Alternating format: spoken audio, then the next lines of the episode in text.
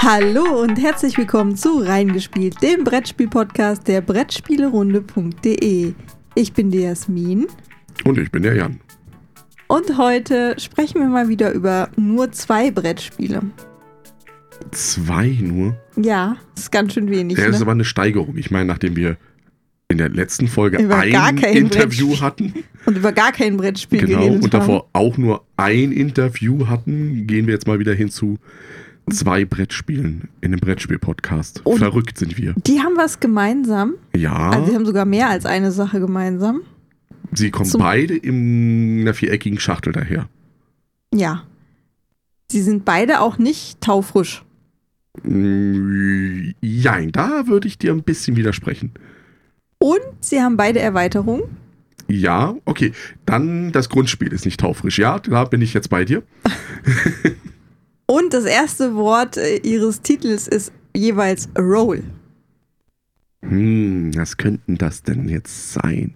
Erstmal haben sie auch beide Würfel. Also das Roll hat schon Kommt damit vom zu tun. Rollen, vom Würfeln. Würfelrollen, genau. Du kannst auch noch sagen, dass sie auf Deutsch beim gleichen Verlag erschienen sind. Bei Pegasus Spiele. Genau, jetzt haben wir schon ein bisschen eingegrenzt. Viele werden jetzt sagen, nein, darüber sprecht ihr und haben uns jetzt geskippt, ausgeschaltet und fertig und vorbei. Aber vielleicht sagen andere, ah, ihr sprecht über Roleplayer von Keith Matejka. Und wir sprechen über Roll for the Galaxy. von Tom Lehmann, aber das ist nicht der Hauptautor. Der Hauptautor ist, Waiwa Wang. hoffen wir mal, dass das Wai Wa Wang ist. Oder Wang Hang. Da sind wir uns nicht ganz sicher. Aber es geht ums Rollen. Würfelrollen. Ganz viele Würfel. Das heißt, wir haben heute die große thematische. Brücke geschlossen mit Würfeln. Ja. so, weil jetzt werden ja, äh, Moment mal, Roleplayer ist ja Fantasy und Roll for the Galaxy ist ja Science Fiction. Fiction, Ja. Fiction, Fiction. Habe ich gelernt bei den Späträumers, da musst du mal immer ein bisschen, Hall, weil das Weltall ist groß. Genau, Aber da halt auch eigentlich nichts. Man hört es nur nicht, ne? Der Schall geht schon raus, nur hört man es nicht. Über was wollen wir zuerst reden? Über Roleplayer oder Über Roleplayer. Fangen wir damit mal an. Ja, der, damals hieß es ja der große Konkurrent zu Sakrada. Hm, Nein, der etwas komplexere, das etwas komplexere Sagrada. Ja, und ich sage, es hat mit Sakrada außer den Würfeln gar nichts gemein, weil es sind zwei verschiedene Schienen. Ja, es ist ja so ein Würfel-Puzzle-Spiel. Man muss ja Mit erstmal Farben und Würfeln und Augenzahlen. vielleicht erstmal Roleplayer einordnen. Aber du hast recht, die Würfel in Roleplayer sind ja gar nicht durchsichtig, die Genau. Sagrada schon. Das ist auch nicht ganz richtig, dass die nicht durchsichtig sind. Also, wenn wir die Im Erweiterung. Nein, wir reden nicht über die Erweiterung. Nein, hier hat nie jemand über eine Erweiterung gesprochen. Ich meine, Roleplay hat dieses Jahr ein bisschen Aufmerksamkeit wahrscheinlich bekommen durch die Nominierung von der Kartograf zum Kennerspiel des Jahres. Ein Spiel im Roleplayer-Universum. Und Roleplayer ist ja hier jetzt auch wirklich wörtlich zu verstehen als Rollenspiel, Ja? denn es geht ums Rollenspiel Denn irgendwo. was tut man denn am Anfang beim Rollenspiel oder in den meisten Rollenspielsystemen, bevor man losspielen kann? Sich ein Abenteuer ausdenken, weil ich ganz oft Spielleiter bin. Es geht ja aber um den Roleplayer, nicht um den Der SL. ist mir doch vollkommen egal. Ich weiß, dass der Roleplayer, der kommt am Anfang, kommt der und sagt, ah, also im Grundregelwerk gibt's nur diese Rassen und ich möchte aber das und das sein und ich, ach, und kann ich nicht das noch da? Also dann ist diese Battle-Phase. Die kenne ich dann nur, diese Charaktererschaffung, ne? diese Battle-Phase beim Spielleiter, was man denn alles haben möchte. Gut, du hast jetzt hier gut abgelenkt. Also es geht um die Charaktererschaffung. Ich sag ja Battle-Phase. das Gebettel gibt es ja hier nicht, weil hier gibt es fertige Rassen. Mhm. Wir dürfen das auch hier Rassen nennen, weil das da sind dann Rassen. Rassen. Ja, klar. Also es gibt Drachengeborene, Frösche, Frösche sind eine Promo, glaube ich. Ja, aber ich, ich glaube, die hat mittlerweile fast jeder.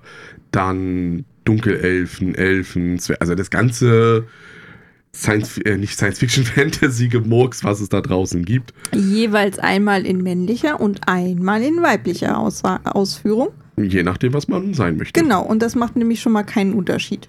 Mhm. Das von den Werten her ist das gleiche.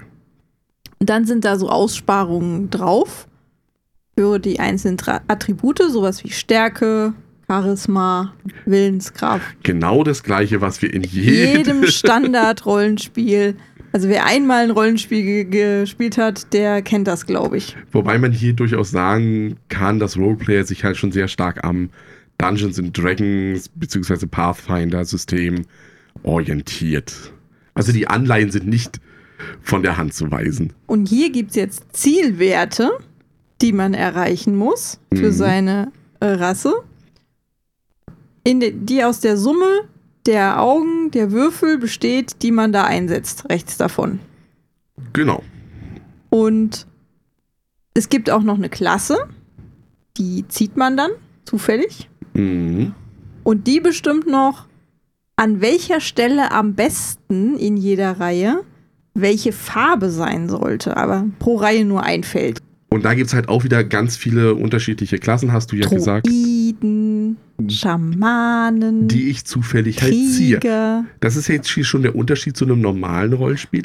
Zufällig werden sie gezogen. Wobei du zwei, glaube ich, zur Auswahl hast. Genau.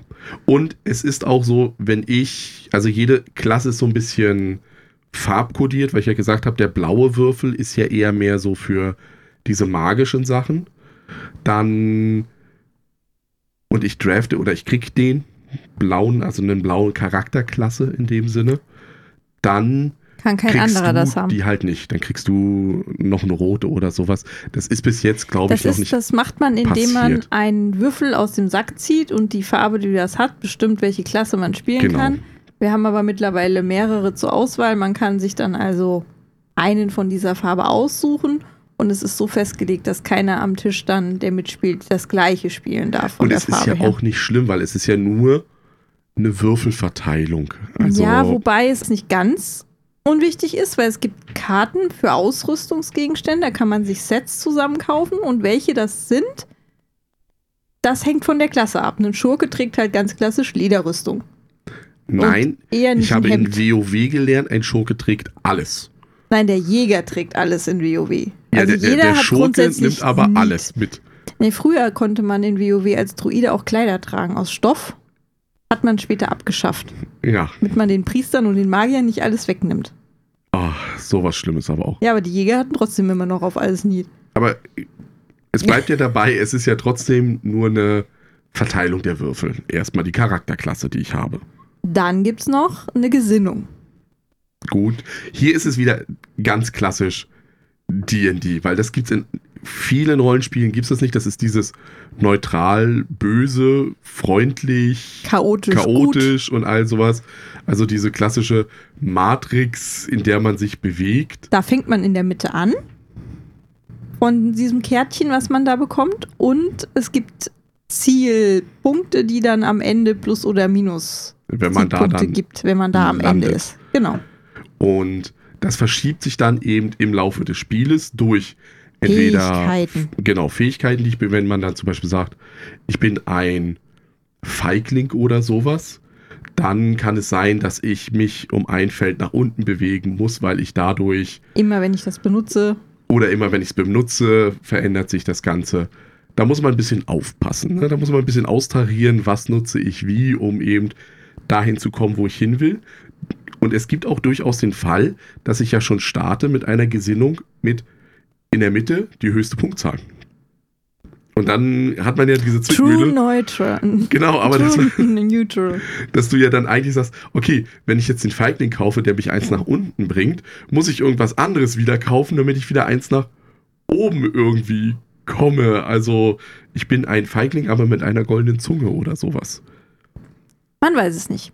Jede Runde läuft jetzt auch so ab. Es gibt eine Marktauslage und es gibt eine Auslage an Würfeln, die Spielerzahl plus 1 ist. Mhm. Und dann werden die Würfel aus dem Säckchen gezogen, gewürfelt und nach ihrer Augenzahl aufsteigend auf diesen Kärtchen, die von 1 bis x, je nach Spielerzahl gehen, mhm. abgelegt. Und auf den mittleren liegt dann auch immer noch eine Münze drauf. Und dann geht's los, dann kann sich halt in Spielreihenfolge jeder eins aussuchen. Und die Zahl auf dem Kärtchen gibt dann aber auch die Initiative an, wobei die niedrigste Zahl zuerst kommt. Initiative zeigt dann an, in welcher Reihenfolge danach in der Runde alles gemacht wird. Und das ist dann wichtig. Also im Grundspiel ist es wichtig für die Marktreihenfolge, da ist das Wichtigste, um sich eben diese Karten zu kaufen. Das heißt, wenn ich einen niedrigen Würfel nehme, aber niedrigen für die Runde, das ist das, das Coole. Wenn ich natürlich was rausziehe und ich ziehe in einem Zweispielerspiel drei Würfel raus, würfle die und die sind alle 5, 5, 5. Ja. Dann ist das durchaus positiv. Dann kann ich auch. Bei gleichen Würfelzahlen entscheidet dann aber auch derjenige, der gerade aktiver Spieler war, das Wie rausgezogen hat, wie werden. sie verteilt werden. Genau, was zuerst kommt oder was auf welche Karte kommt. Aber in der Regel ist es halt wirklich so, dass man eine Diskrepanz hat zwischen, naja, einer 1 und einer 6 zum Beispiel oder einer 2 und einer 5, wo man sich dann halt wirklich entscheiden muss, will ich früh dran sein, krieg damit einen niedrigen Will ich Würfel. vielleicht noch ein Gold haben? Richtig, weil Gold ist jetzt auch nicht so im Überfluss vorhanden. Kennt man auch vom Rollenspiel her. Ne? Aber eigentlich will man meistens relativ hohe Würfel haben. Also hohe, also hohe Würfelaugen. Weil wir reden zwar jetzt darum in der nächsten Runde, dass es ja darum geht, dass ich hingehe und im Markt meine Sachen kaufe, aber das ist ja nicht das Entscheidende bei Roleplayer, sondern bei Roleplayer geht es ja darum, wie du am Anfang gesagt hast, diese Summen zu bekommen. Ja, jede Zeile hat dann auch nochmal einen Sondereffekt, der ausgelöst wird, sobald man einen Würfel da reinsetzt. Es kann zum Beispiel sein, dass ich einen Würfel umdrehen darf. Dann ist es halt zum Beispiel, ja, wenn ich weiß, ich hole mir jetzt eine Eins, aber ich will die da hinsetzen, wo ich Das Oder auf die andere Seite drehen drehe will. nachher, nehme nachher noch einen, um das auf die andere Seite zu drehen und habe damit schon gerechnet, dass es eigentlich eine 6 ist. Mhm. Also, oder ich kann zwei Würfel tauschen, um eben noch die Farbe an die Stelle zu bekommen, die ich haben will. Weil es kommt eben nicht nur darauf an, diese Summe zu bilden, weil diese Summen sind manchmal eine Punktlandung. Ich muss genau 17 erreichen. Manchmal mehr als 15. Oder in einem Bereich zwischen 12 und 14. Sind wo ich übrigens immer drei Würfel pro Zeile, die ich brauche. Und ja, aber der Punkt ist ja Also dabei, das höchste wäre eigentlich eine 18. ich kann ja auch da mal hingehen und durchaus sagen, ich habe da eine 6, eine 6, sind 12 und jetzt hole ich mir eine 1. Also jetzt hole ich mir wirklich gezielt die 1, weil ich hier nur eine 13 erreichen muss, weil das der Bade ist oder so, der eben nicht so stark sein muss. Es gibt aber auch Items, die sagen, jeder schwarze Würfel ist eins höher. Mhm. Dann ist eine 6 halt eine 7. Genau, da muss man dann ein bisschen Rumrechnen. rumrechnen.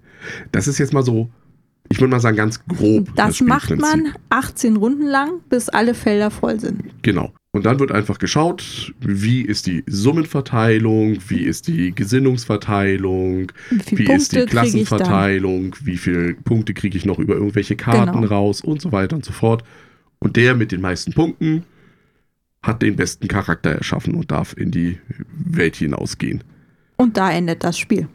Was halten wir von diesem Spiel, nachdem wir so viel erklärt haben, wie es ja geht? Ich finde, es ist damals in der Zeit gewesen, was ich ja vorhin schon sagte, wo Sagrada und Roleplayer zur gleichen Zeit ungefähr rauskamen. Ich glaube, Sagrada war ein bisschen früher draußen und Roleplayer kam ein bisschen später raus. Wir waren ja schon ein bisschen begeistert von Sagrada, das fanden wir ja ganz gut. Aber für mich hat bei Sagrada was gefehlt. Erstens, weil es ein bisschen broken war, weil du ja zufällig bei Sagrada zugemünzt bekommst, hab die meisten roten Würfel oder sowas. Nein, das war, dass du eine Farbe zugelost bekommst und die Die Augenzahl extra dann extra Punkte gibt. Und wenn du Pech hast, von deiner Farbe halt nur niedrige Würfel rauskommen, Oder du hast kommst, du du keine die Chance gar nicht gegen, ran an diese gegen Würfel. jemand, der nur Sechsen hat. Oder du kriegst sie halt nicht, die Würfel, weil sie weggedraftet werden. Also das ist. Ja, aber wenn du prinzipiell schon die schlechter gewürfelt waren, Mhm. konntest du dagegen einfach nichts tun. Nee, das war dann einfach und es war nicht wenig an Punkten, was bei Sakrada dann rausging. Also das ist durchaus beachtenswert. Und hier finde ich halt Roleplayer besser, weil ich hier einen Würfelmanipulationsmechanismus habe. Also einen Würfel, den ich nehme, so wie wir ja eben hatten. Eine 1, die ich nehme, muss nicht unbedingt eine 1 sein. Also hier ist es mehr Auer im Kopf bei Roleplayer. Ich muss mir halt wirklich überlegen, ich muss auf diese Summe kommen. Ich muss auf 15 kommen. Wie komme ich auf eine 15? Entweder liegen die Würfel gut, ich habe Glück, dass ich einen rankriege, oder ich muss halt vielleicht mal zwei, drei Aktionen im Vorfeld durchrechnen, dass ich sage, wenn ich diesen Würfel dorthin lege, den damit vertausche, dieses Feld dann dorthin lege und den dort mache, komme ich dann doch nochmal hier auf meine 15. Also hier ist Roleplayer etwas verkopfter und damit auch vom Anspruch her, finde ich, etwas höher als halt ein Sagrada damals. Ja, du hast halt bei Sagrada ganz, ganz wenig Möglichkeiten gehabt, einen Würfel irgendwie zu manipulieren oder nochmal was umzusetzen. Und von dem, was du wo platzierst, war es halt nochmal ein bisschen strikter. Mhm. Also du konntest ja deinen Gegner damit ausmanövrieren, dass du ihm, wenn du gesehen hast, der kann keinen dieser Würfel platzieren, also das Ja. konntest du ja sehen, ähm, dann konntest du den halt richtig reinreiten. Und durch diese Mischung aus, du hast einerseits schon pro Zeile verschiedene Möglichkeiten zur Manipulation. Du kannst dir Items zusammenkaufen, die das ein bisschen freier machen. Ähm, oder auch Fähigkeiten und Talente. Das ist alles viel, viel spannender, auch in jeder Partie neu zu entdecken, was kann ich jetzt machen. Also Ja. wie komme ich dahin, dieses Puzzle zu lösen? Genau, es ist, es ist ein Puzzle. Es ist ein Puzzle mit Rollenspielelementen da drin. Wobei es auch eine kleine Schwäche hat, finde ich. Und das ist die Spieleranzahl. Also ich finde, einen Roleplayer zwei bis drei Spieler. Also wir hatten es auch mal zu viert gespielt. Das dauert aber seine Zeit. Oh, das, das zog sich echt, weil das Weil ja ich, wirklich... ich, ich überlege, muss ich sagen, wirklich manchmal lange, welchen Würfel ich jetzt nehme und wo ich den dann einbaue. Das tut mir ganz furchtbar leid für dich. Aber Ja, nee, nee, es ist ja verständlich, klar. Du musst ja durchaus überlegen, gerade ja, bei vier Leuten hast du was ja kann fünf noch, Würfel auch noch was ausliegen. kann ich noch machen? Also das eröffnet ja auch wieder viel mehr Möglichkeiten. Ja, und da ist es natürlich von Vorteil, Und da wird es auch wichtiger, äh, komme ich vorne dran oder hinten. Genau. Weil wenn ich letzter bin bei vier Leuten, ist Ähm, die Wahrscheinlichkeit, dass ich das dass da in auf der dem Markt, Auslage das, das, kann was ich ich haben will, ist schon nicht mehr da. Genau. Und hier ist es dann eben, bei zwei, drei merkst du es dann halt auch wirklich im Spielfluss. Es sind weniger Würfel, die ausliegen, man trifft schneller eine Entscheidung, die da ist und die Spannweite. Also man muss ja auch hingehen, wenn ich das zu viert spiele und ich habe fünf Würfel, ist ja allein von der Wahrscheinlichkeit jede Zahl eigentlich vorhanden. Bei einem, das sind ja sechsseitige Würfel. Das heißt, ich muss wirklich überlegen, welchen nehme ich. Während bei zwei, drei Spielern, ich spiele es am liebsten halt wirklich mit meiner Frau zusammen, weil zu zweit es einfach ein deutlich flüssigeres Spielgefühl hat. Selbst schon zu dritt ist so ein Punkt, da kommt es auf den Mitspieler drauf an, glaube ich. Da Nochmal so jemand wie mich und das dauert. ja, dann, dann kann ich nebenbei kochen oder sowas, keine Ahnung. Aber das hat man ja jetzt ein bisschen in der Erweiterung, die es dazu gibt, ausgehebelt. Das merkt man jetzt, da ist es wieder andersherum, also die, Aus, äh, die Ausweitung, nein, die Erweiterung ist ja Monsters and Minions. Die Kritik war ja, dass es das, was ein Rollenspiel macht, eigentlich ja gar nicht drin hat. Also, dass Hm. du dann deinen Helden für irgendwas benutzt. Also, warum, Ja. warum erstellst du dir einen Helden, der super tolle Fähigkeiten hat, eine tolle Ausrüstung, wenn du damit keine Monster erschlägst? Wobei ich sagen muss, ich kenne sehr viele Leute, die, oder ich kannte sehr viele Leute, die einfach nur gerne Charakterbögen erstellt haben. Also die gar nicht spielen wollten, sondern so, oh, irgendwann mal habe ich diesen Charakter oder sowas. Aber klar, die Kritik gab es. Bei Monster in Minions ist natürlich erstmal in der Verpackung Monsters und Minions. Und, Und- mehr Würfel. ja, auch mehr Boards, mehr Karten, also es gibt wieder mehr Mehr von allem. mehr von allem. Aber eine Sache, die jetzt neu ist, ist die Würfel zum Beispiel. Es gibt immer noch W6-Würfel, die allerdings höher gehen. Also die sind sogenannte Verstärkungswürfel, die dann eben auch eine 7, 8 äh, drauf haben, um eben auch richtig abstruse Werte zu bekommen, ohne Ausrüstung, die im Markt. Also hier haben wir schon wieder, der Markt ist nicht mehr in der Monster Minions Variante ganz so wichtig geworden. Das Ding ist, dass du eine zusätzliche Möglichkeit bekommst, was du in deinem Zug machst, Mhm. wenn du nichts aus dem Markt kaufen möchtest. Also sonst konntest du halt was ablegen und hast dafür ein Geld gekriegt. Ja. Das war vollkommen unspannend. Weil was bei Roleplayer hinzukommt, bei Monsters and Minions, ist, dass wir eben einen Oberbösewicht ziehen.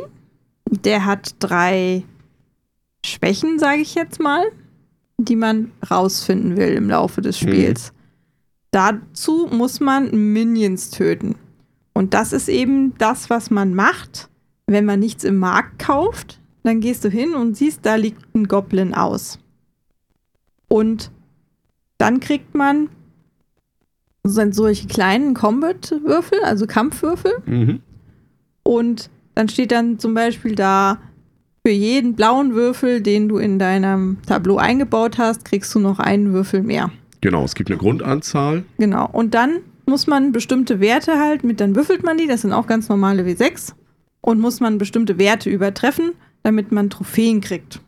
Und dann kann man sich eben diese Schwächen nach und nach angucken. Und das sind dann so Sachen wie auch nochmal für schwarze Würfel kriegt man mehr oder.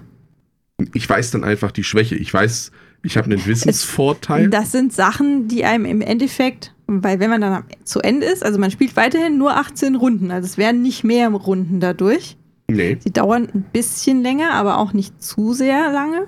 Und am Ende, nachdem man seinen Charakter gebaut hat, kämpft man eben noch gegen diesen Oberbösewicht, gegen das Monster und baut sich dann, dann seinen Gesamtwürfelpool zusammen. Kann man für Erfahrungspunkte, die man zwischendurch bekommt, auch für das Schnetzeln von diesen Minions, kann man dann noch zusätzliche Würfel kaufen oder nochmal neu würfeln. Und man muss dann halt bestimmte Werte übertreffen, um dann nochmal zusätzliche Siegpunkte zu bekommen. Genau. Das sind dann diese Schwächen, die du erwähnt hast. Ich weiß dann zum Beispiel der, den Ort von dem Monster, wo das ist. Und das ist eine geheime Information. Das ist nur eine Information, die ja, ich erstmal weiß. Ist im Endeffekt aber trotzdem nur ein Wert, äh, der dir verrät, wie du an mehr Würfel kommst. Ja, und es ist aber nicht nur ein Wert, der mir verrät, wie ich an mehr Würfel komme, sondern er verrät mir auch, ob es überhaupt Sinn macht. Weil, wenn ich sehr spät aufbreche, mich um das Monster kümmere, ne? also mein Tableau schon relativ voll gebaut ist mit Würfeln, und da steht, es zählt, du kriegst für jeden blauen Würfel, den du in deinem Tableau eingebaut hast, kriegst du nochmal einen dieser Extrawürfel. So, und dann gucke ich rauf und habe zum Beispiel keinen einzigen blauen drin. Ja, das ja. ist dann Pech. Ne, dann weiß ich, das bringt mir nichts. Während du. Na gut, vielleicht solltest du dann im Laufe des Spiels dann doch nochmal einen blauen blau. Aber dann fällt dir plötzlich auf, der andere, der da am Tisch sitzt. Hat ganz viele blaue. Ja, der hat blaue. Hm, scheint irgendwie. Genau, da kann ich reingehen. Hier ist es allerdings so, finde ich, bei Monster Minions, ja, die Erweiterung macht Spaß und ja, es kommt zu einem Punkt, dass ich durchaus sage, bei uns ist es jetzt auch das Standardspiel. Es ist standardmäßig drin. Ich finde, mir macht es einfach mehr Spaß, weil ich halt auch was damit machen kann. Es ist nochmal, ja, es ist nochmal ein Kniff mehr, was mir sagt, wie ich mein Tableau vielleicht optimieren kann. Einfach um mhm. mich auch auf dem Endkampf vorzubereiten. Aber es ist ja auch zwischendurch die Minions, die da liegen. Dann sehe ich, da oben liegt einer, den will ich eigentlich nicht bekämpfen. Weil ich habe total wenig Würfel, wenn ich den bekämpfe, weil ich diese Bedingung einfach nicht erfülle. Dann hoffe ich, dass du irgendwann dahin gehst und den für mich wegmachst, weil ich will kein Gold ausgeben, um den abzulegen. Das geht halt auch es ist so ein, so ein schönes Taktieren, was macht der andere, wann kann ich den noch töten, weil eigentlich wäre, oder der ist für mich toll, hoffentlich ist der andere nicht vor mir dran und tötet mhm, den, mhm. weil die, diese Initiative-Reihenfolge bleibt, bleibt. Es ist gleich. ja anstatt der Marktaktion. Genau, du machst entweder die Marktaktion oder du machst eben dieses Minions bekämpfen.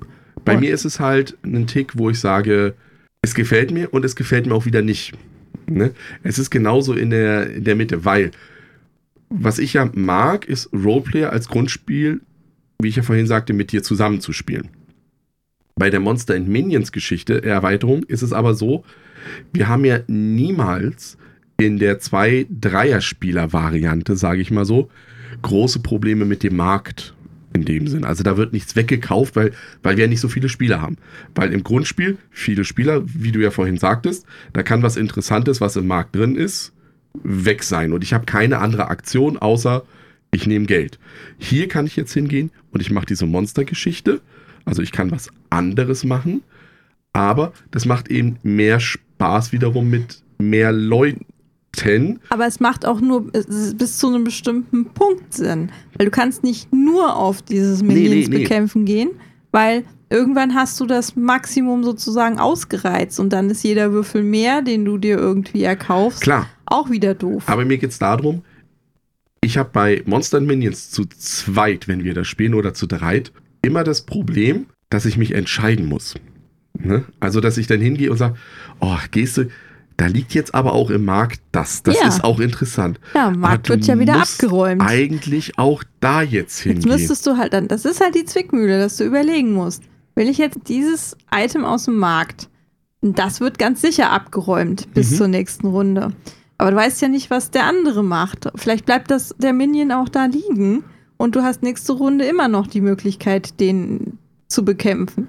Bei dem Item weißt du, das ist ganz sicher weg und so musst du halt immer abwägen, was willst du jetzt wirklich mehr? Ja, und das ist, wie gesagt, das ist ganz stark in der Zweier-Variante.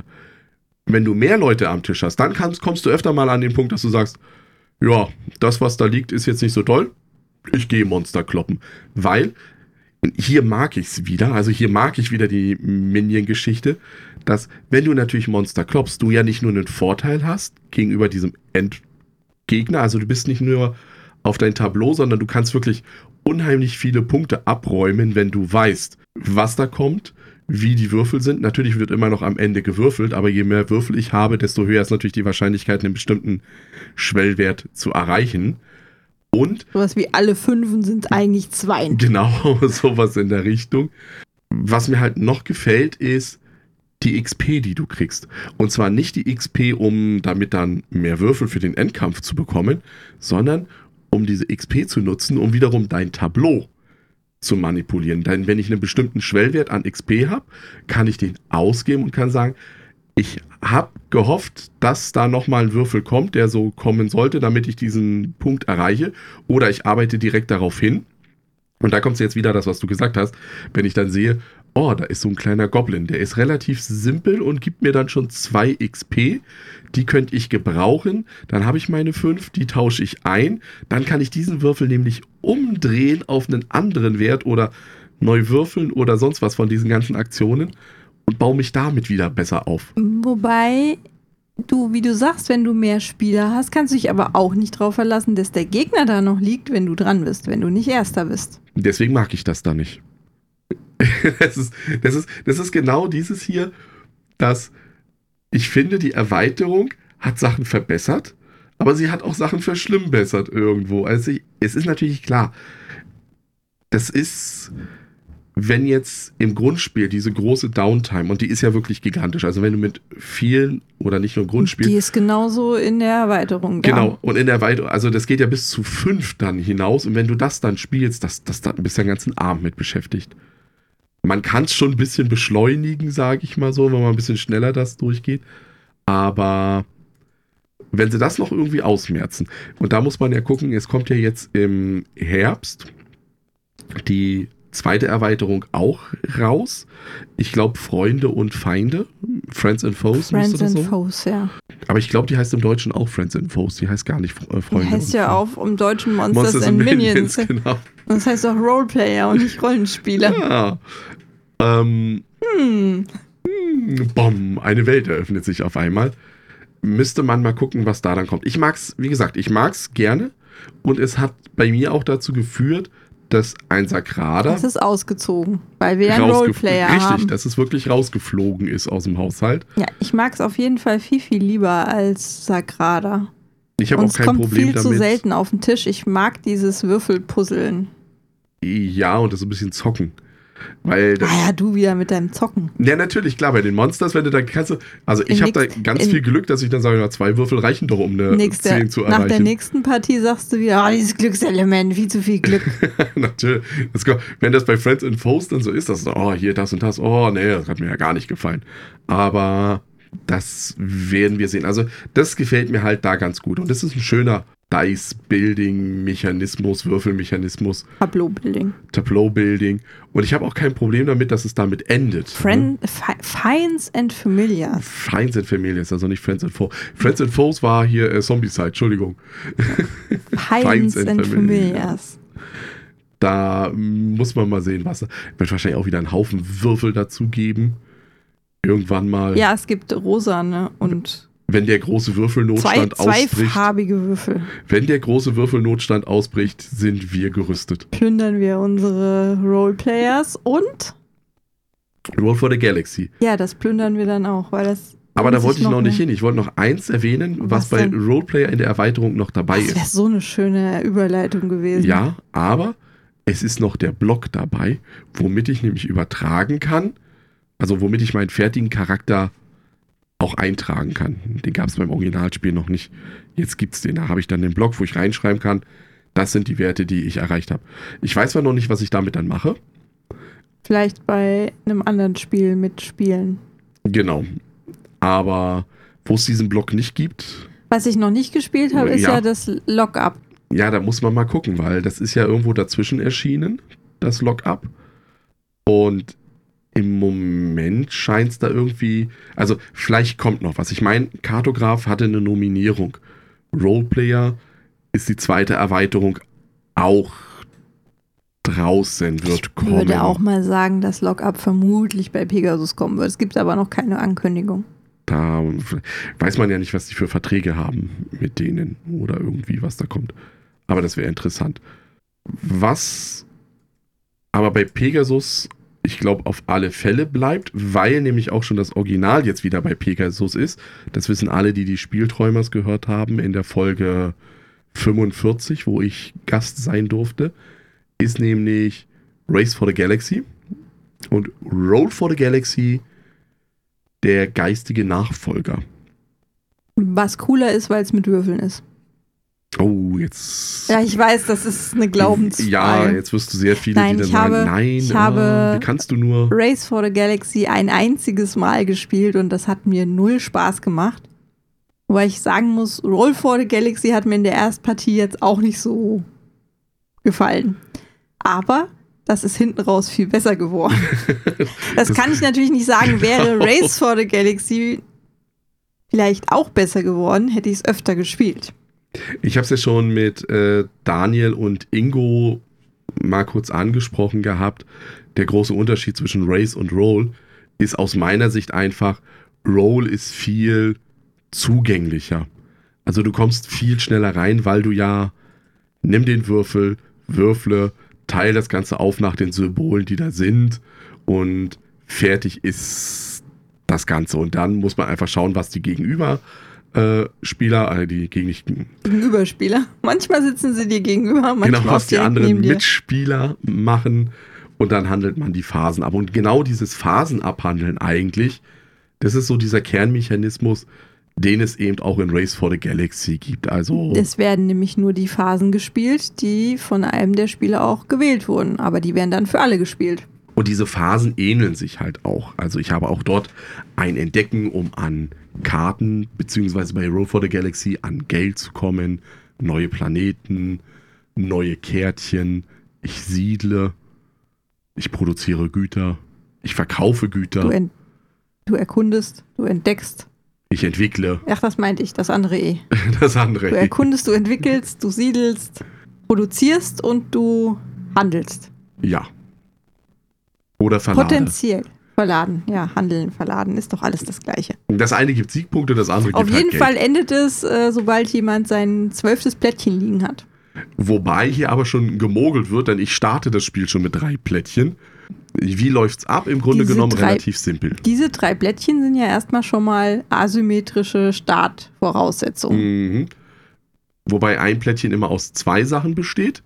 Das Doppelplättchen. Genau, das. Und dann gibt's ein, eine Startheimatwelt, die ich dann auch habe. Und daraus kann schon mal so eine grundlegende Richtung entstehen, in die ich gehe, weil am Anfang habe ich meine Heimatwürfel und je nachdem, welche Startplättchen ich habe, tausche ich diese dann eben aus. Das ist dann zum Beispiel ein Militärwürfel kriege ich oder ein Luxuswürfel, wodurch ich dann beim Militärwürfel, das ist ein roter Würfel, dann eher dahin gehe auf Erkunden und Siedeln. Das ist da einfach mehr verteilt von der Symbolik her, während bei dem blauen dann eher so produzieren und verladen, handeln drauf ist. Das gibt mir erstmal eine Grundrichtung, die ich vielleicht nehme. Und dann geht das Spiel relativ simpel. Wir hatten es ja jetzt schon kurz angesprochen. Punkt 1, würfeln. Das, Das- ist ziemlich laut. Deswegen hat uns der Arne beigebracht, das sieht man in dem äh, unserem Let's Play zu Row for the Galaxy, Wattepads für diese Plastik, weil diese Würfel, das muss man auch noch sagen, die sind sehr klein. Also das sind Äh, nicht relativ so, klein, ja.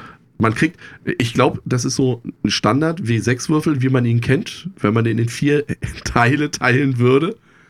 Also Ja. mir mit Pferden auseinanderziehen würde, dann sind das vier kleine Roll for the Galaxy Würfel, die dann dabei rauskommen.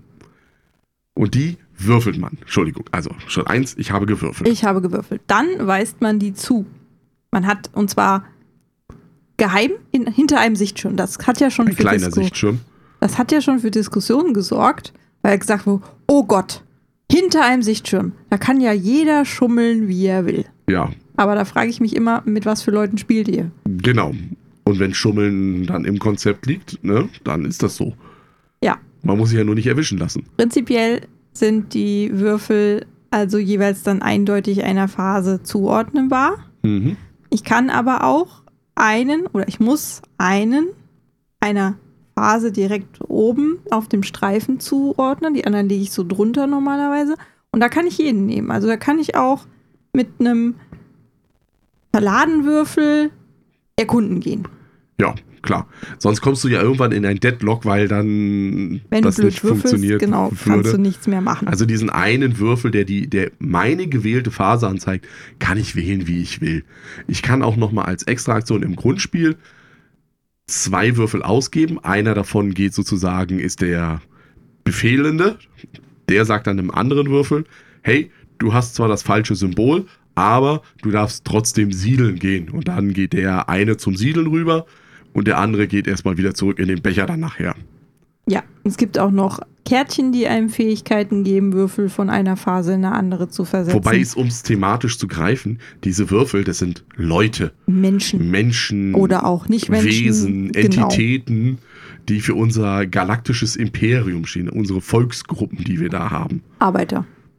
Ja, dann äh, die nächste Phase ist relativ simpel Wir wieder nehmen den Sichtschirm weg.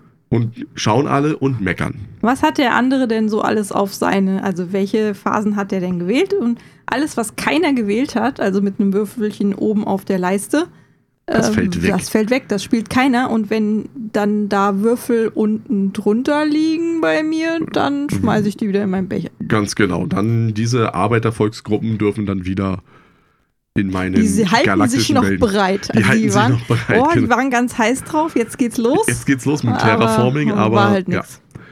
Und das ist aber auch die Phase, die mir am meisten Spaß macht, weil das ist so diese Knobelphase. Ne? Also man, man ist ja so ein bisschen am gucken bei Roll for the Galaxy und aber auch bei Race for the Galaxy mit, was macht denn der andere? Ne? Der hat da schon ein halb erkundetes Plättchen. Genau. Vermutlich will er das irgendwann mal abschließen. Ah, da würde ich mich gern dranhängen. Dann werden die Sichtschirme weggenommen und keiner hat's gewählt. Und hier ist jetzt der ganz große Unterschied zu Race for the Galaxy gegenüber einem Road for the Galaxy.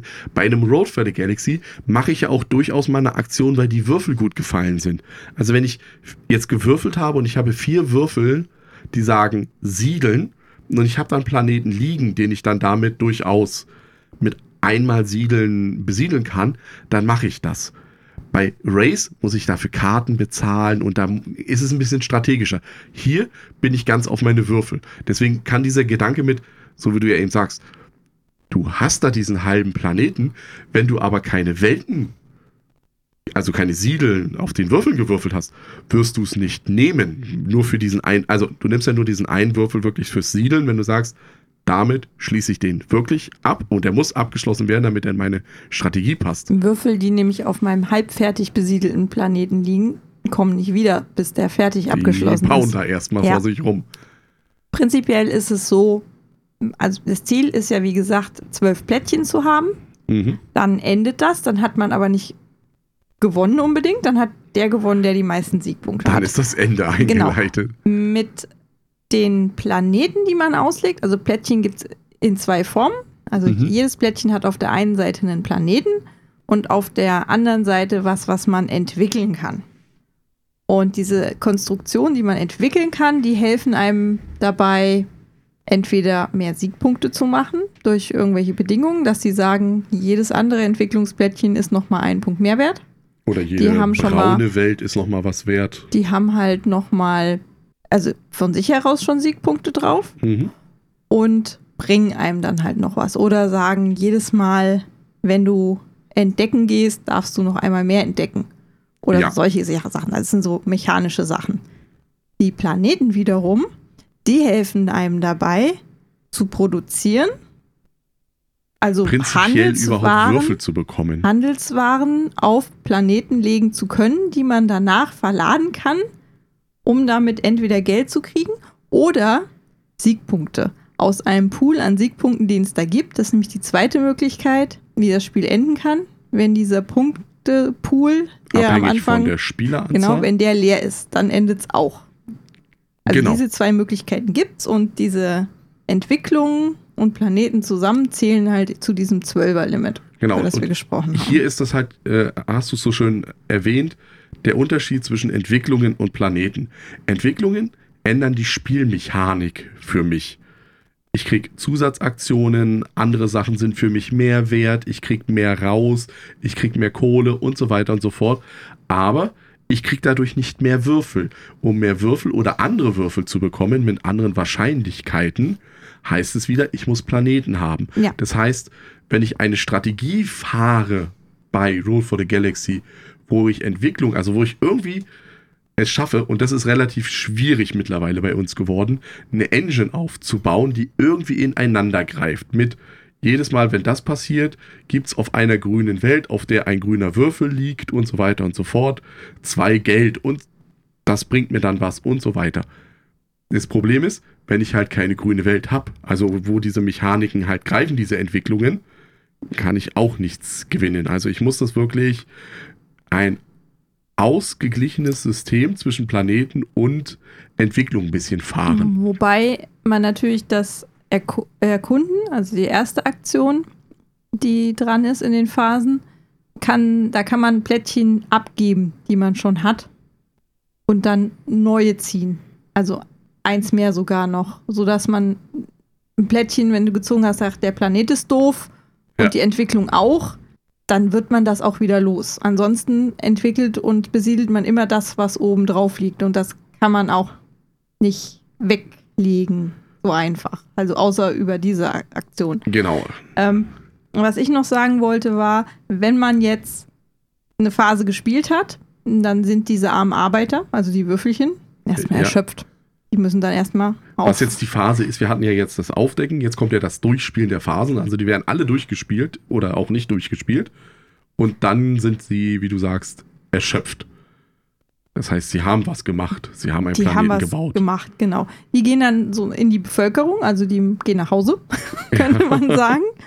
Und damit die wieder was für dich machen, musst du die erstmal bezahlen. Genau, hier ist Die es werden genau andersrum. Genau, erst das Geld und dann die Arbeit. Die werden bezahlt, damit kommen sie wieder in deinen Becher und äh, stehen dir dann in der nächsten Runde wieder zur Verfügung. Und hier muss ich halt auch wieder gucken, dass ich mit der Zeit genug Geld zur Verfügung habe. Denn was richtig dumm läuft, ist, wenn man bei Roll for the Galaxy runterläuft. Es gibt eine, ein Grundeinkommen, das gibt es. Ja, du, wenn du auf Null fällst, wirst du immer wieder auf Eins gesetzt Aber nach nur- der Phase. Genau, nur in dieser Phase, nicht irgendwie, ah, jetzt bin ich auf Null und jetzt springe ich immer hin und her. Und dann kann ich einen Würfel zurückholen. Klar, damit bin ich nicht aus dem Spiel, aber bis man sich da wieder ein bisschen hochgerappelt hat, so ungefähr, da dauert das. Muss man halt erkunden gehen, weil da kann man auch Geld kriegen. Oder was verladen und keine Siegpunkte nehmen, dann kann man auch Geld kriegen. Ja, deswegen ist es halt auch am Anfang schwierig. Dass das Schöne ist, dass die, um eine Entwicklung oder einen Planeten abzuschließen, man so viele Würfel Arbeit darauf platzieren muss, wie die Zahl oder wie der Wert ist. ist. Sechs ist das höchste. Ja. Jetzt aber sechs Würfel oder fünf Würfel auf eine Entwicklung zu parken, ist schon Ja, ja. recht Das willst du kostspielig. nicht unbedingt. Aber die Wahrscheinlichkeit, das in einem Wurf hinzukriegen, ist halt auch nicht sehr hoch. Ja, das heißt, natürlich. Im, im, im dümmsten Fall hast du halt irgendwie drei drauf geparkt und hoffst, dass du in der nächsten Runde wieder drei dahin kriegst. Aber die drei stehen dir ja auch nicht zur Verfügung. Genau, das meine ich. Zeit. Aber das, das Problem ist ja nicht nur die drei, die drauf stehen oder die fünf, die drauf stehen. Also dieses Glück, was ich ja vorhin hatte, du hast dann mal Glück und hast vier Entwicklungen gewürfelt und du parkst sie drauf, sondern du musst dir ja auch Gedanken machen, wenn ich diese Entwicklung jetzt abschließe, kommen fünf, sechs Leute in meine Bevölkerung, ich habe aber nur ein Einkommen von zwei, das heißt, ich habe zwar wieder mehr Würfel in der Bevölkerung, die ich nutzen Du könnte, musst du ja erstmal bezahlen. aber ich krieg sie ja nicht in meinen Würfelbecher. Also Ja. da kann ich genauso gut dann rumkrebseln und habe meine 1, 2 Würfel. Und damit hat sich das erledigt, so ungefähr. Und so spielen wir das eben immer wieder. Und Bis zum ihr, ihr, 12. ihr, hört, Plättchen. ihr hört schon, also wir reden da ja auch schon relativ begeistert drüber. Ja. Wir spielen das sehr, sehr gerne. Also das spiele ich sogar noch lieber als Roleplayer. Weil Also so laut schön klappert. Ja, das hat sich, das, das, das hat so einen schönen Flow irgendwie. Und dann, dann würfelt musst- man vor sich du hin. musst dich denken bei Roll Ja, for the doch, Galaxy. du würfelst vor dich hin, dann denkst du mal kurz, ich habe schon ein bisschen länger gedacht, kann man sich im Let's Play, wie gesagt, angucken. Und dann legst du die da so hin und dann ähm, guckst du, was gemacht wird eigentlich von den Sachen. Und das ist, das ist schön. Und dann machst du das und dann geht's wieder von vorne los. Und dann Ja, würfelst du wieder. Ja, ja, ich, ich, ich meine mit dem, du musst nicht viel denken. Äh, was ich ja vorhin meinte, Roleplayer ist ja sehr verkopft. Du musst ja wirklich überlegen, wenn ich diesen Würfel dort austausche mit dem und so weiter und so fort, wenn ich diesen Wert dort, das Hier hast musst du du, hier halt, die würfelst und damit musst du dann was genau, machen. damit musst du, du, du wirst von dieser Last, welchen Würfel nehme ich denn, erstmal erlöst. Da, das hast du höchstens, wenn du überlegst, welchen Würfel nehme ich aus meiner Bevölkerung mit dem einen Dollar, den ich habe, und Genau. packe ihn in meinen Becher. Oder ganz schlimm, solche Partien hatte ich auch schon, wo du die Alien-Würfel hast. Das sind diese gelben, die für Alien-Technologie stehen, also nicht äh, Technologie, die wir kennen irgendwie. Da sind ganz viele von diesen Joker-Symbolen drauf. Und wenn du dann würfelst, dann hast du vier oder fünf Würfel, die diese Joker-Symbole anzeigen. Dann wird's auch haarig, weil dann überlegst du echt, Kannst du alles mitmachen. was oder mache auch ich denn nix. jetzt eigentlich damit irgendwie? Und hoffst natürlich, dass die anderen vielleicht eine Phase wählen, die du auch hättest. Weil natürlich ist es bei Roll for the Galaxy so, dass ich mehr machen möchte in einer Phase, als ich eigentlich kann. Weil ich kann ja nur diese eine Phase nutzen. Also die kann ich ja nur auswählen und machen. Und dann sage ich, ist es Siedeln. Und alle heben ihren Schirm hoch und ich Das Tolle daran ist beschimpfe auch, euch, weil ihr auch Ja. und das funktioniert auch gut mit drei oder vier Leuten, Ja, weil du halt den Großteil parallel machst. Das Einzige, wo es hier eine Downtime gibt, ist, wenn man den äh, Planeten aussucht und austauscht. Man kann aber, das, das finde ich auch toll, wenn du ein bisschen geübt bist in dem Spiel, Musst du die Phasen nicht unbedingt. die muss man nicht synchron durchlaufen lassen. Natürlich, wenn der sagt, er hat jetzt, äh, er sucht jetzt was aus und danach kommt entwickeln und siedeln und er will irgendwas davon, also hat irgendwas gemacht, dann macht es durchaus Sinn, dass der, dass man wartet, bis er was ausgesucht hat. Weil er muss das ja auch noch machen. ja, aber ich, für mich ist es so. Also ich kann durchaus, wenn ich sage, okay, ich habe gar kein Erkunden drin, ich habe nur ein Siedeln und ich möchte hier verladen und Geld irgendwie bekommen und so weiter und so fort, kann ich meinen Zug eigentlich machen, weil wir uns nie im, in die Quere kommen Du irgendwie. musst halt trotzdem warten, bis alle wieder so weit sind zu würfeln. Na klar, das auf alle Fälle. Aber ich kann dann dadurch ein bisschen Zeit sparen, weil meistens ist es ja so, wenn wirklich das Maximum rausgeholt wird an den Phasen, die zur Verfügung stehen, dass du gar nicht so viele Würfel hast. Also dass du dann sagst, okay, Ja. ich habe mich eher so auf diese ersten hat zwei Sachen dann. und der hat dann die so drin und da dadurch ist die Downtime hier relativ gering. Also Ja, das, ich sag ja, das kann man vier, gut fünf mit geht mehr das relativ spielen. gut. Und mittlerweile gibt es zwei Erweiterungen dafür. Mhm. Es gibt äh, der große Traum, die haben wir schon etwas länger. Mhm. Wobei ich sagen muss, das haben wir gar nicht so oft gespielt gefühlt. Ja, Das waren so Sonderziele, mit denen man nochmal Punkte machen konnte. Das ist, das ist ja, also man muss dazu sagen, beide Erweiterungen sind sehr modulhaft aufgebaut. Und bei der große Traum ist das erste, was, oder in, in beiden Erweiterungen, sowohl der Würfel große Traum als auch die große Konkurrenz, gibt es mehr Würfel, Würfel, Würfel. mehr Planeten, mehr Entwicklungen, mehr Startplättchen, äh, mehr Heimatwelten. Das gibt's erstmal von Anfang an rein. beim großen Traum dazu gekommen. Das waren irgendwelche noch- Ziele, die man erfüllen konnte. Ja, und die, mit denen spielen wir gar nicht so oft. Nee, das meinte ich ja. Die haben wir nicht aber- so oft benutzt. Was reingekommen ist, was bei uns ständig drin ist, weil das hat, das hat einfach gepasst, sind diese Anführerwürfel. Die, schwarzen. einfach zwei Symbole drauf haben. Das heißt, da ist zum Beispiel auf einem Würfel drauf siedeln und entwickeln. Und je nachdem, was da drauf ist, kann ich den dann, also wenn jetzt siedeln nicht stattfindet, schiebe ich den dann in die entwickeln. Oder aber es ist das Dollar-Symbol drauf. Das heißt, dieser Würfel kommt dann wieder, nachdem er benutzt wurde, in meinen Becher zurück. Also das ist, der kommt gar nicht in die Bevölkerung, weil das ist halt ein Becher. Der ist immer schon bezahlt. Genau. Und neben dem Schwarzen ist dann halt auch noch der Orange Oder die. Anführer sind so Die brauchen keine Bezahlung. patriotisch, genau, die wollen gar nicht bezahlt Genau. werden. Und dann gibt es halt noch den Orangenen, der auch äh, mit diesen zwei Symbolen daherkommt. Und weil die einfach da drin sind, sage ich mal so. Ne? Also die haben wir einfach in den Würfelpool reingeschmissen und gesagt, die sind jetzt dabei, weil wir Weil die Plättchen, die dazugehören, ja auch drin sind. Ja, also ganz ehrlich, bei dem, das ist dann ähnlich wie bei Roleplayer. Du hast so eine Erweiterung, guckst, spielst die einmal durch und merkst, okay, die passt gut hin, hinzu. Klar, es ist ein Mehraufwand, den Leuten, die das vielleicht das erste Mal spielen, zu erklären. Aber es ist noch mehr Aufwand, wenn ich nach jeder Partie das auseinanderklamüsern müsste. Wobei man sagen muss, dass bei Roll for the Galaxy der große Vorteil ist, in dem Sichtschirm innen ist alles erklärt, das gesamte Spiel. Das heißt, wenn Mhm. ich es einmal verstanden habe von der Ikonografie, dann gucke äh, ich da. gucke ich darauf, wie war das nochmal? Ach so. nach. Genau, das ist, das hilft. Also Anfängern hilft das. Wobei Anfänger bei Roll for the Galaxy, das haben wir auch schon oft, erstmal ein bisschen brauchen, bis sie es verstanden haben. Also dann diese erste Phase mit, diese Würfel zuordnen auf die einzelnen Ja. Phasen, das geht, aber dann dieser, diese Transferleistung zu sagen, ja, und dann nimmst du irgendeinen Würfel, wo du sagst, diese Phase soll für mich stattfinden. Das, das, das braucht ein bisschen, haben wir festgestellt. Ja, auch die Symbolik ist jetzt auf den ersten Blick auch nicht unbedingt verständlich. So. Braucht man auch einen Moment. Aber wir kommen noch mal schnell zurück zu der Einen zum großen großen Traum. Weil das andere, was du erwähnt hast, das sind halt diese Achievements, diese Sachen, die ich erfüllen kann. Wenn ich die erfülle, dann kriege ich so eine Bonusplättchen und die kann ich entweder als Siegpunkt benutzen oder einmalig als Wildcard Joker sozusagen, um dann zu sagen, ich möchte dann doch siedeln. Die haben wir gar nicht so eingesetzt. Meistens haben wir diese Joker-Plättchen eigentlich dazu eingesetzt, um die als Siegpunkt zu lassen. Weil ein Siegpunkt ist ein Siegpunkt, ist ein Siegpunkt. Ja. Und einen Würfel irgendwo einsetzen garantiert dir noch keinen Siegpunkt unbedingt am Ende. Also, das ist in der kleinen Erweiterung. Also diese, das die lassen eine- wir halt meistens raus. Die haben wir jetzt auch schon länger nicht mehr mitgespielt. Trotzdem finde ich, ist der große Traum, beziehungsweise Ambition, wie es im Englischen heißt, eine Erweiterung, wo ich sagen würde, die lohnt sich.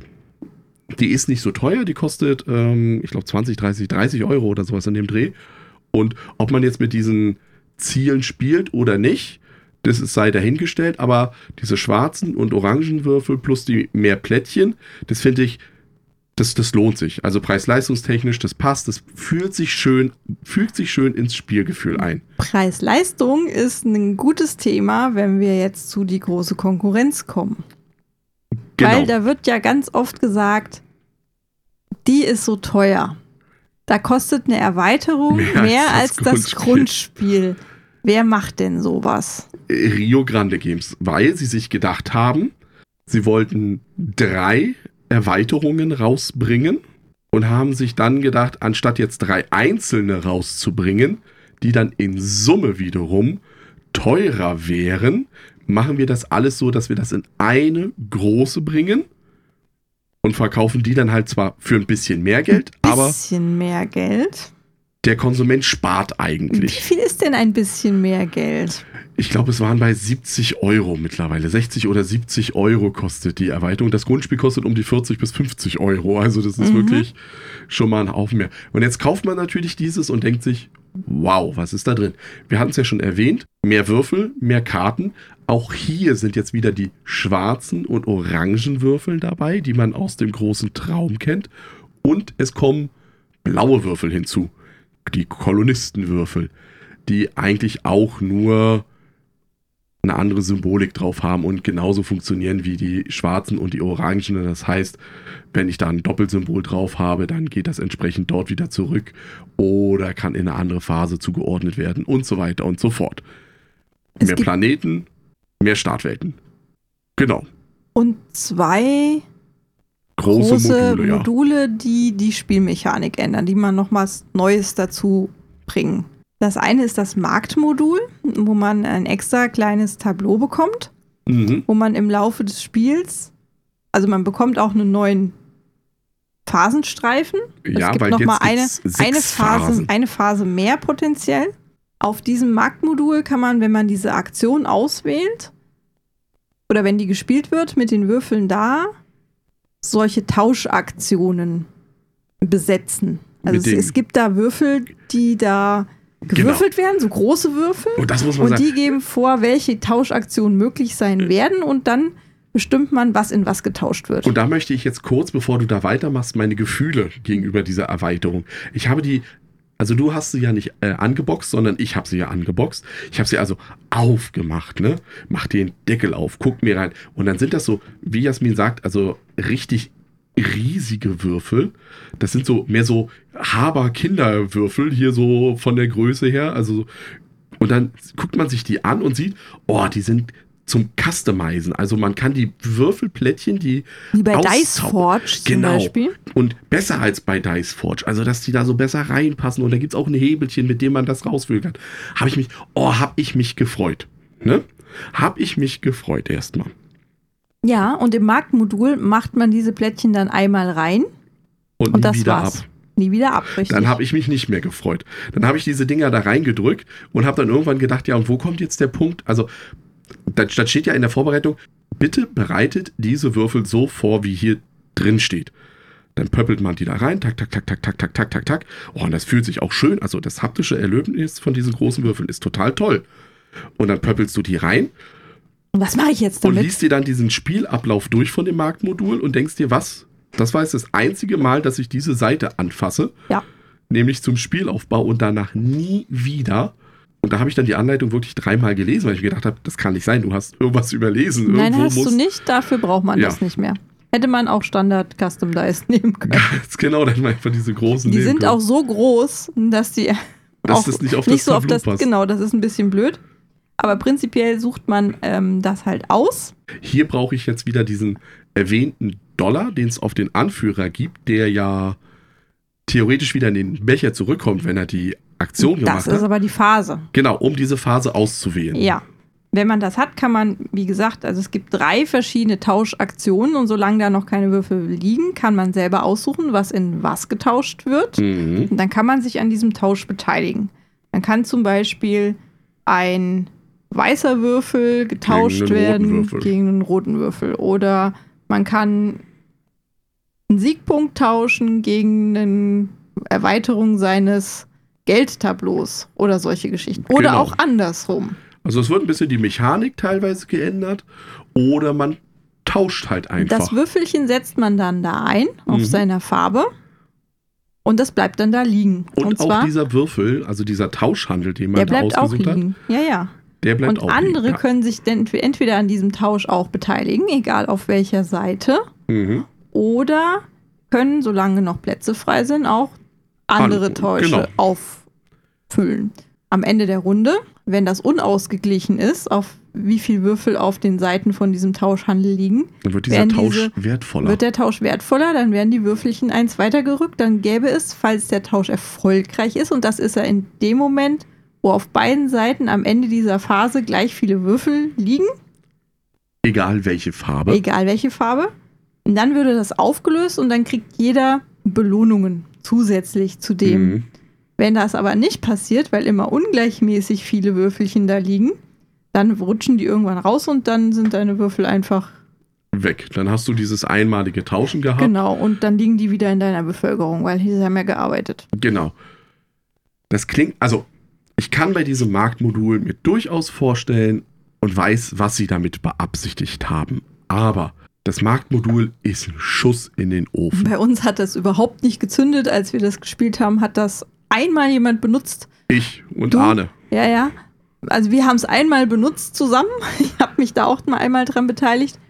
Aber allein, also man kann darauf spekulieren, ähm, dass man da wert, dass das wertvoller wird und man mehr Belohnungen kriegt. Aber die Wahrscheinlichkeit, dass das passiert, ist nicht so groß, finde ich. Das, das fand Und- ich noch gut. Also dieses, dass das wertvoller wird, weil ich kann ja durchaus in der nächsten Runde, ne, kann Deinen ich ja, kann ich ja hingehen und Ja, kann ja. sagen, ich tausche wieder den zurück und das habe jetzt das gleiche wie zuvor, nur habe mehr Geld, mehr Siegpunkte. Ja, aber das sind die bösen Mitspieler, die dann auch da sich beteiligen und dann deinen Tausch wieder ungleichmäßig machen. das, das funktioniert auch noch. Nur was bei uns ganz oft, ganz, ganz oft der Fall war.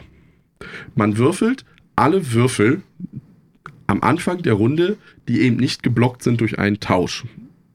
Und dann würfelt man die, legt die hin und dann haben wir ganz oft drauf geguckt und gedacht, scheiße. da ist jetzt nichts, was irgendwie interessant ist. Also nichts, was Ja. in keinster Weise irgendwie tausche einen, tausche einen lilanen gegen irgendwas um.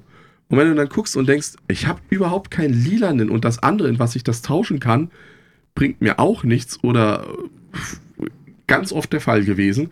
Dazu, wie dieses Tableau gestaltet wurde. Also da muss man ehrlich sagen, wie du sagst, diese großen Würfel passen, die soll man in die Mitte des Tableaus legen, da passen die schon mal nicht hin. Also sie passen zwar schon hin, aber dann irgendwie gestapelt. Aber gestapelt soll es ja nicht sein, weil du musst ja gucken, welche Symbole du ja eigentlich zum Tausch zur Verfügung hast. Dann meine eigenen Würfel, die ich platziere. Farbe ist egal. Es gibt da so Aussparungen für die Spielerfarben, wo man seine zwei Würfel raufgehen kann. Da denkt man zuerst das erste Mal, wenn man dieses Tableau aufmacht, oh, zwei Felder. Darf ich also nur zwei Händler dort einsetzen? Darfst aber so viel du willst. Richtig, also ab dem dritten Händler muss ich die dann auch stapeln. Und das ist dieses Marktmodul, ja, ich weiß, wie gesagt, was sie damit bezwecken wollten, so einen dynamischen Geben, Nehmen, wann steige ich ein, wann, also so ein bisschen Trading da rein. Aber das funktioniert einfach nicht. Also das, es macht keinen Sinn, da Würfel reinzupacken, wenn ich die Würfel irgendwo anders Ach, irgendeine Belohnung kriegst du, glaube ich, noch, wenn es rausfliegt, aber es war nicht so dolle, ne? Nee, es war nicht so deutlich. Aber wenn du überlegst, ich nehme einen meiner Würfel mit dem Dollarsymbol, ne? Also den bezahlten Anführer. Der liegt da im dümmsten Fall drei Runden lang. Richtig, dann ist der, der ist der Mehrwert, wenn ich den äh, zum Beispiel zum Siedeln nehme. Weil der dann erstmal, der kann unheimlich viel siedeln. Also, das hat uns überhaupt nicht gefallen. Anders sieht's aus mit dem Kugelschiff-Modul. Das hat auch wunderschöne Custom Dice. Und die kann ich auch also so, customen. so, so customizable Dice. Genau. Da hat Die jeder. sind gelb. Schönes äh, Taxi-Gelb. Ja, das ist das Kugelschiff, was wir zur Verfügung haben. Da gibt es eine Grundbestückung bei diesem Kugelschiff-Modul, damit jeder die gleichen Seiten hat. Zusätzlich zu dem Würfeln mit meinem Würfelbecher würfel ich, oder beziehungsweise davor sogar, würfel ich diesen großen gelben Würfel. Einmal. Genau, und der kann mir Geld geben. Der kann mir eine kostenlose Aufwertung für sich selber geben, zum Beispiel. Und dann fange ich an und spiele an diesem Würfel rum. Ja, weil diese sechste Phase, die gibt es jetzt auch hier wieder. Das ist ja aber die Forschungsphase sozusagen. Und pro, je nachdem, wie viele Würfel ich da liegen habe, kann Mhm. ich da Punkte dann damit bekommen, mit denen ich dann Aufwertungen für meinen Würfel kaufen kann. Das sind dann extra Seiten, dann zum Beispiel in der einen Phase dann plötzlich zwei Geld drauf sind oder ich darf zwei Würfel verschieben oder ein Siedeln kostet mich zwei weniger oder ein Entdecken kostet mich zwei weniger oder ich habe oder ich habe generell immer eine Entwickeln-Phase. Mhm. Solche Sachen sind da halt drin und die gehen in ganz verschiedene Richtungen und es sind aber alle gut irgendwie. Man kann sich also so ein bisschen entscheiden, in welche Richtung gehe ich mit meinem Würfel jetzt. Genau. Es kommt ja auch so ein bisschen drauf an, was du schon da liegen hast. Also an deiner Startwelt kann sich vielleicht auch ein bisschen orientieren. Wenn du schon jetzt gut handeln kannst, versuche ich vielleicht noch mehr Planeten zu besiedeln, um eben viele Punkte zu, durch das Verladen dann am Ende zu machen. Oder ich habe immer Verladen als Phase und nehme das noch mit rein. Oder ich mache das gleiche mit, ähm, Oder ich, ich pimpe ihn einfach so, das ist ja auch sehr toll, dass es gibt eine Aktion, die sagt, nimm die Seite, die links von mir sozusagen ist. Also wenn du die würfeln würdest und es wäre die 6, dass er dann sagt. Es ist ein Pfeil, der zeigt halt in genau irgendeine Richtung diese, und du und damit kann ich den andere. Würfel, ja, aber ich kann den auch dadurch so manipulieren, dass ich sage, ich möchte zum Beispiel immer minus 2 für eine Entwicklung zahlen. Also dass diese Wahrscheinlichkeit sehr häufig passiert, dass ich eben dadurch hochkomme. Und das macht unheimlich viel Spaß. Erstens, ja. weil beim Tausch ist es auch nochmal so, dadurch, dass es eine eigene Phase ist, spielt man die ein bisschen außen vor. Ne? Wenn ich die mache, dann mache ich die und alle anderen gucken zu oder gucken nicht zu. Hier ist es so beim Kugelschiff-Modul, dadurch, dass das am Anfang alle würfeln, fummeln am Anfang teilweise schon die Leute rum und probieren da was. Also da, auch da passiert wieder viel Synchron. Und es macht halt einfach viel Spaß, äh, das aufzubauen. Und dann auch solche Kombinationen, wenn man beim Gegenüber dann reinguckt und sagt, hä, was baust denn du da zusammen? Oh, das ist aber eine coole Idee, was du dir da. Also, wenn du dir deine eigene kleine Engine auf diesem Würfel zusammenbaust. Ja. Und die sind, wie ich ja schon gesagt habe, die sind alle cool, die sind alle gut. Du willst eigentlich, willst du alles davon haben, aber du hast ja nur diesen einen Würfel. Mhm. Und dann überlegst du dir halt, ja, was, was ist jetzt für mich besser? Was passt zu meinem Planeten, zu meinen Entwicklungen? Genau. Die ich da habe, da greift das wieder besser ins Spiel, also integriert sich besser in das Spiel halt hinein. Plus, dass die wertvolleren Aufwertungen auch selber nochmal Punkte geben mhm, am Ende. Genau. Also hier kann ich auch nochmal äh, was machen und das ist cool. Das, das ist eine richtig tolle Erweiterung. Ich glaube, die spielen wir jetzt immer.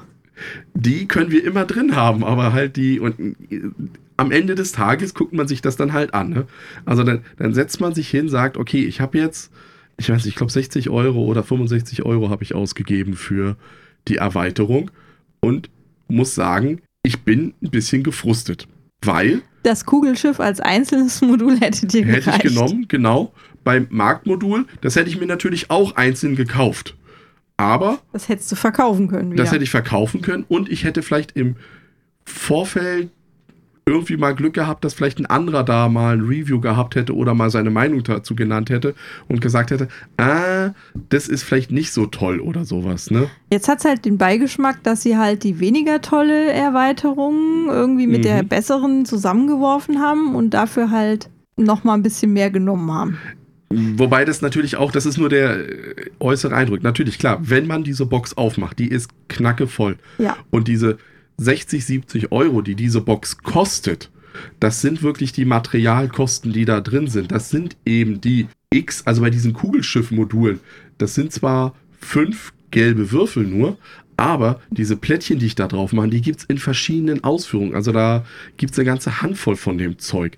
Es sind mehr. Es gibt 18 verschiedene und die gibt es halt alle mehrfach.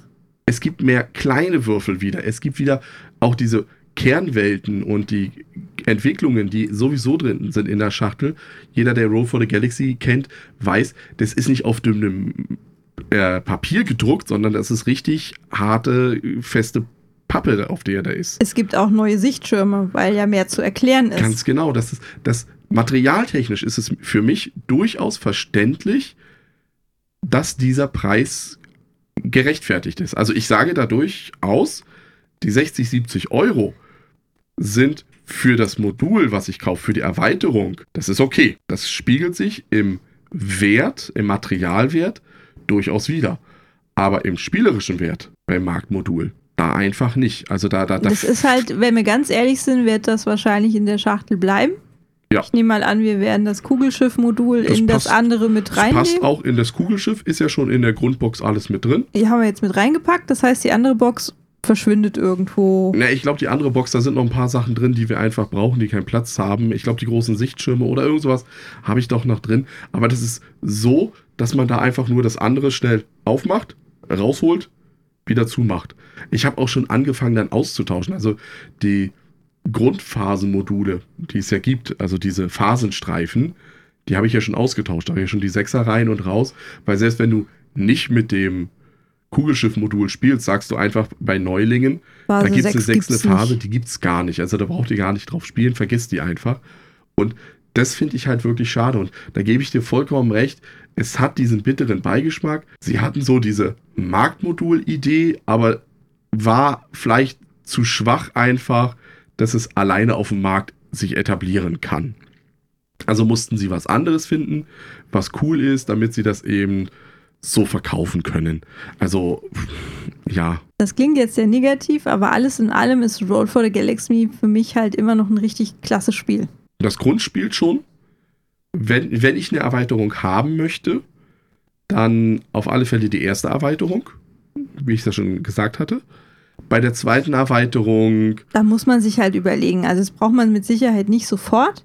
Wenn ihr es mal gespielt habt im Grundspiel, da brauchst du auch die erste Erweiterung Genau, gar nicht. ja.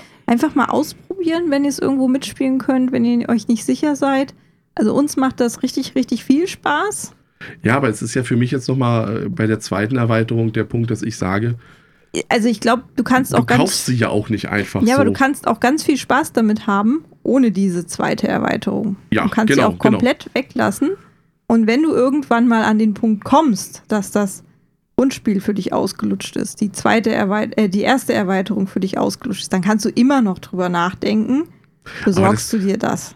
mit dem Hinter, also da muss man aber im Hinterkopf sich behalten, eigentlich kaufst du nur eine Ja, gute Erweiterung aus, da drin. Unserer aus unserer Sicht. Also es richtig. gibt durchaus bestimmt auch Leute, die sagen, boah, dieses Marktmodul mit dem Tauschen und das finden wir ganz toll. Aber da sollte man sich vielleicht vorher mal wirklich ein Let's Play Genau. anschauen, wie sich diese Markterweiterung spielt.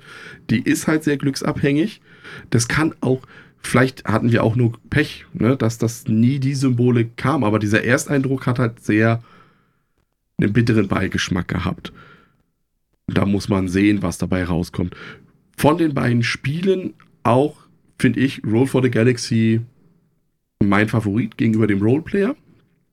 Ich spiele Roleplayer aber auch gerne Wobei beides Weiter. super Spiele sind. Also auch Roleplayer mit der Erweiterung spiele ich auch immer wieder gerne.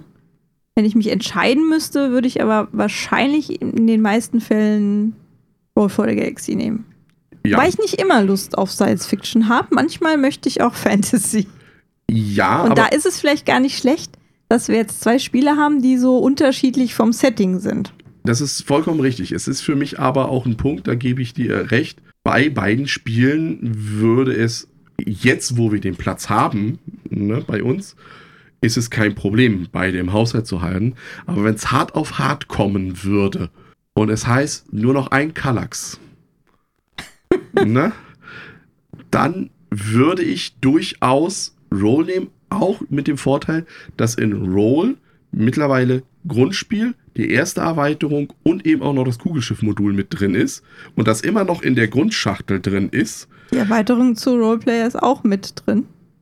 Äh, ja, aber die ist schon grö also die ist ja in der Höhe größer und da und mit der nächsten Erweiterung, glaube ich, wird es nicht mehr in eine passen. Das schauen wir dann, wenn es soweit ist. Also da ist, aber Roll for the Galaxy, das muss man auch sagen, das ist jetzt auch erledigt. Also sollte da nochmal eine Erweiterung zu kommen zu Roll for the Galaxy, dann passt das auch nicht mehr. Das ist jetzt schon, Der Deckel schließt nicht mehr bündig. doch, der, der schließt noch bündig. Aber man sieht es in unserem Let's Play, Arne, Aber du hast ja auch nicht alles drin, hast du eben gerade gesagt. ja, das, weil man das schon raus hat, Als was hast da du, drin siehst du, ist. jetzt hast du, jetzt hast du, doch- hast du geflunkert. Vorhin hast du noch behauptet, ein paar Sachen sind noch in der Erweiterungsschachtel Ja. drin und jetzt behauptest du, es wäre alles in der, in der Grundschachtel. Ich möchte hier nur auf das Let's Play nochmal verweisen, wo äh, unser geliebter Arne aufgefordert wurde, die Schachtel, die Grundschachtel, Heb die mal rüber. Und das, war, und das war nur die Grundschachtel mit der ersten Erweiterung. Da war noch nicht das andere Zeug teilweise drin, das haben wir erst rausgeholt. Hebt die mal rüber und Arne greift danach und macht nur so statt, ja, das ist so das Standardgewicht, kam nur ein Uff. Also dieser äh, überraschende Effekt, wenn dann doch etwas sind halt schwerer viele ist. Würfel drin. Ja, und es ist schwer. Also das ist meine, das ist, das ist das Spiel, da würde ich zu Row for the Galaxy greifen, wenn wir einen Einbrecher hätten und ich könnte noch äh, in unser Brettspielzimmer und das nehmen, das wäre das, mit dem ich einen Einbrecher verprügeln würde. Das würde ich mit Roleplayer nicht machen. Roleplayer ist da zu leicht für. Mit, nicht mit Gloomhaven? Das kriege ich ja selber nicht gehoben. da hebe ich mir im Boden. Das ist ja unten am Boden, da muss ich erstmal schmeißt einfach von der einen Seite vom Regal hier Gallerist runter oder so. Das könnte man. Kommen Sie mal hier ran hier. Kommen Sie mal, junger Mann hier. Und dann so.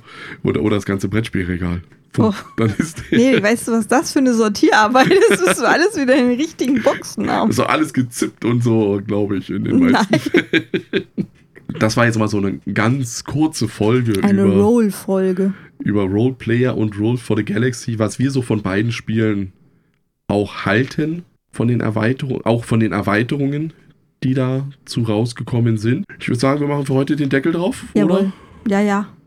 Dann das Übliche, ne? Also hier Twitter. Twitter kostenlos abonnieren, Twitch. Twitch, YouTube, Twitch auch dann im Oktober, wenn die Spiel digital ist. Das sollte man vielleicht auch nochmal erwähnen. Jetzt ist ja so langsam die Zeit. Wir werden streamen. Genau, und zwar werden wir von Donnerstag, Donnerstag. bis Sonntag.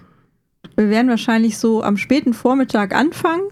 Und dann, Dann ist geplant so bis 18, 19 Uhr mit so einer kleinen Pause zwischendrin, weil man muss ja auch mal. Und zwar man so- muss ja auch mal. man muss ja auch mal ja, mit dem Und- Hund rausgehen. zum Beispiel. Dann machen wir am Abend noch eine kleine Pause und dann machen wir Open End. Genau, also das, um so mal so zwischen 11 bis 18, 19 Uhr, da wird es dann halt so ein Programmfenster geben, wo wir dann direkt planen und sagen, hier um am Donnerstag um 14 Uhr möchtest du dieses Spiel sehen, dann guck doch bei uns vorbei. Da haben wir das Let's Play dazu, da kannst du mit uns dann auch spielen. Das werden, wir hoffen, keine Ersteindrücke werden, sondern schon Das- ein bisschen, Das dass wir auch was dazu sagen drauf können. an, wann die Spiele vorher Genau. ankommen. Also wenn, wenn, sie am jetzt Mittwoch kommen. am Montag in der Woche Ja, 20 Spiele bei uns sind, können wir Dann- die nicht mehr alle vorher spielen. aber ich glaube, dann blenden wir das einfach ein. Dieses Spiel ist, alles, was wir zu diesem Spiel sagen, ist ein Ersteindruck. Und wir hoffen aber, dass wir ein paar Spiele schon ein bisschen vorspielen können, dass wir dann auch, wenn ihr mit uns chattet oder ein paar Fragen beantworten das dann durchaus sagen können, was dann so ein bisschen äh, da ist. Und dann ab Abend ist dann so ein bisschen Open End. Also da gibt es dann kein offenes Programm.